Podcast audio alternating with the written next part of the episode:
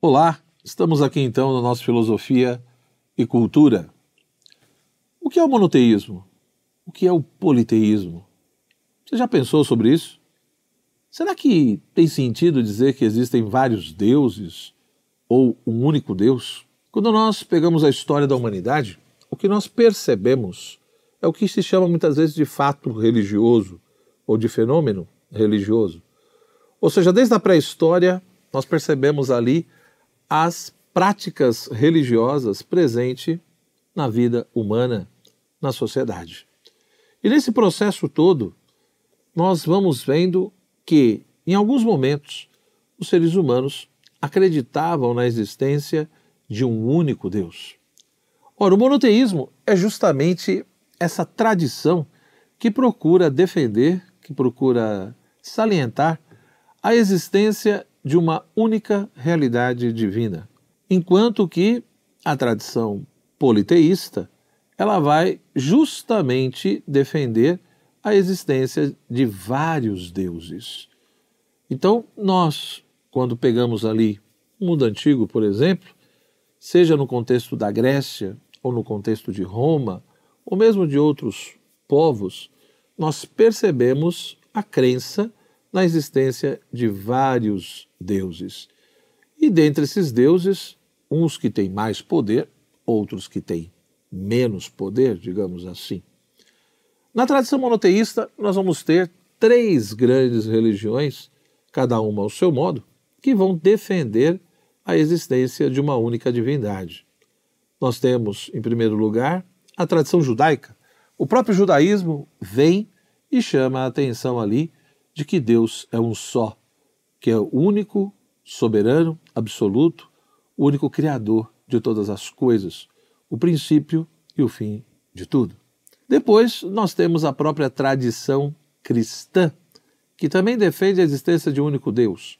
Porém, na tradição cristã, nós temos né, a fé, a crença na Santíssima Trindade.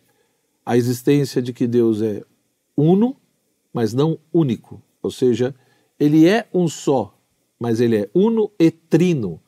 Ele é uno na sua substância, ele é uno na sua natureza, ou seja, o ser de Deus é um só.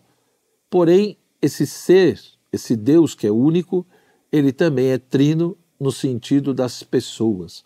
Por isso que Pai, Filho e Espírito Santo. O Pai é a primeira pessoa, o Filho é a segunda pessoa, o Espírito Santo a terceira pessoa. Então nós não temos três deuses, nós temos um único Deus, uma única natureza humana que existe plenamente em três pessoas: o Pai, o Filho e o Espírito Santo, numa unidade profunda. Alguém poderia dizer, mas professor, como é que pode? Um mais um mais um são três. Então, no fundo, eu teria ali três deuses. Do ponto de vista cristão, não. Porque você também pode dizer um vezes um vezes um é um. Né? Eu tenho três uns, mas no final tenho um.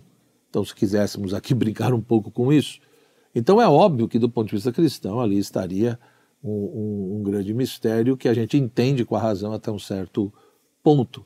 Mas muitos vão salientar isso, ou seja, que Deus é um só, porém ele subsiste em três pessoas. E nós temos depois a tradição islâmica.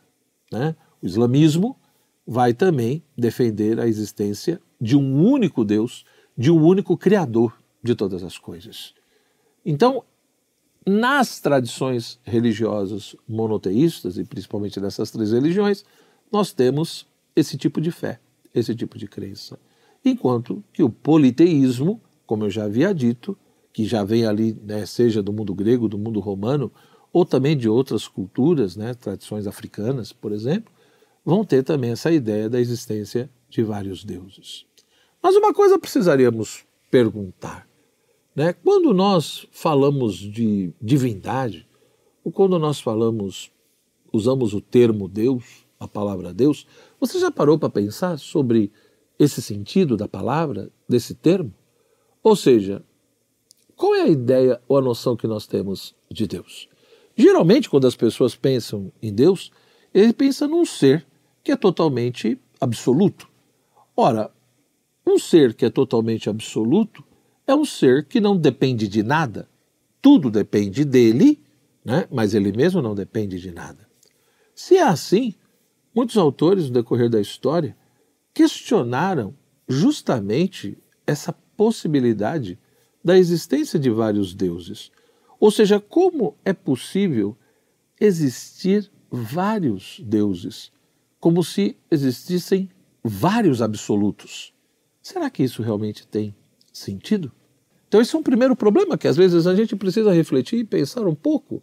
Porque se ser um Deus, se ser divino, é ser absoluto, e se ser absoluto quer dizer que você não depende de nada a não ser de si mesmo e tudo depende de você, como poderia existir dois ou três absolutos? Ou seja, se eu digo que A é absoluto e B é absoluto, parece que não tem muito sentido. Porque se o A é absoluto, quer dizer que tudo depende dele. Mas ele não depende de nada. Se o B é absoluto, ué, tudo depende dele, mas ele não depende de nada. Mas veja, aí o raciocínio fica complicado, porque se o A é absoluto, então é o B que depende dele. Mas se o B é absoluto, então é o A que depende dele. Então não tem sentido dizer que existem dois ou mais absolutos. Portanto, se ser divino é ser absoluto nesse sentido, parece que de fato tem mais sentido dizer que só existe um único Deus, o um único ser absoluto. Da mesma forma que você também poderia questionar e dizer: Ah, professor, tá bom, mas quando eu digo que só existe um único ser absoluto, eu posso dizer também que isso daí é uma projeção da mente humana, da minha cabeça. Ou seja, eu, enquanto ser humano, simplesmente posso inventar, projetar tudo isso, né? devido aos meus medos, é, devido aos meus fracassos e às incompreensões, falta de conhecimento, eu posso dizer então que existe uma divindade, uma única divindade, que me criou, que me protege, é, que, enfim, me ajuda. Mas veja, quando nós pensamos a realidade humana, quando de fato nós olhamos para o universo, né, para toda essa realidade, para o cosmos e para a própria realidade humana, ainda nós não encontramos realmente razões suficientes e absolutas para dizer, por exemplo, que o universo é causa dele próprio. Da mesma forma que o ser humano não se fez, da mesma forma que ele, né, ou seja, eu de uma certa maneira recebi a minha vida, a minha existência do meu pai da minha mãe, como meu pai e a minha mãe receberam de outros. Então, quando você pega o ser humano, a história da humanidade, você vê como que nós recebemos a nossa vida e existência de outros seres humanos. Da mesma maneira, quando nós olhamos a vida em geral e o próprio mundo, a gente vai percebendo né, que, de fato, o mundo também não se autoexplica. Isso quer dizer, então, que a existência de Deus é uma evidência para nós? Não, não estou dizendo isso. O que eu estou dizendo é que talvez vale a pena pensar um pouco e refletir, né? Quem sou eu? O que é o mundo? De onde de fato nós viemos? Até que ponto tem sentido dizer que o mundo sempre existiu ou é causa de si próprio?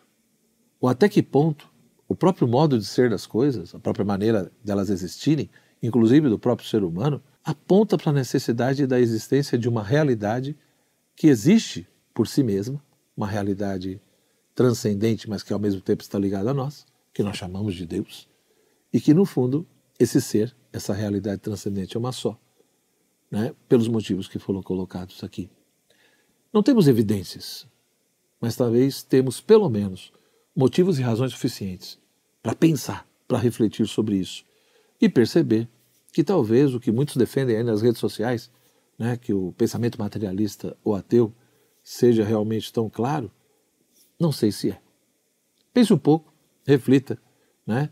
E espero que isso daqui te ajude realmente a questionar e a analisar um pouco mais com clareza essa questão do monoteísmo e do politeísmo. Gostou do vídeo? Deixe a sua curtida, compartilhe. Abraço. Tchau, tchau.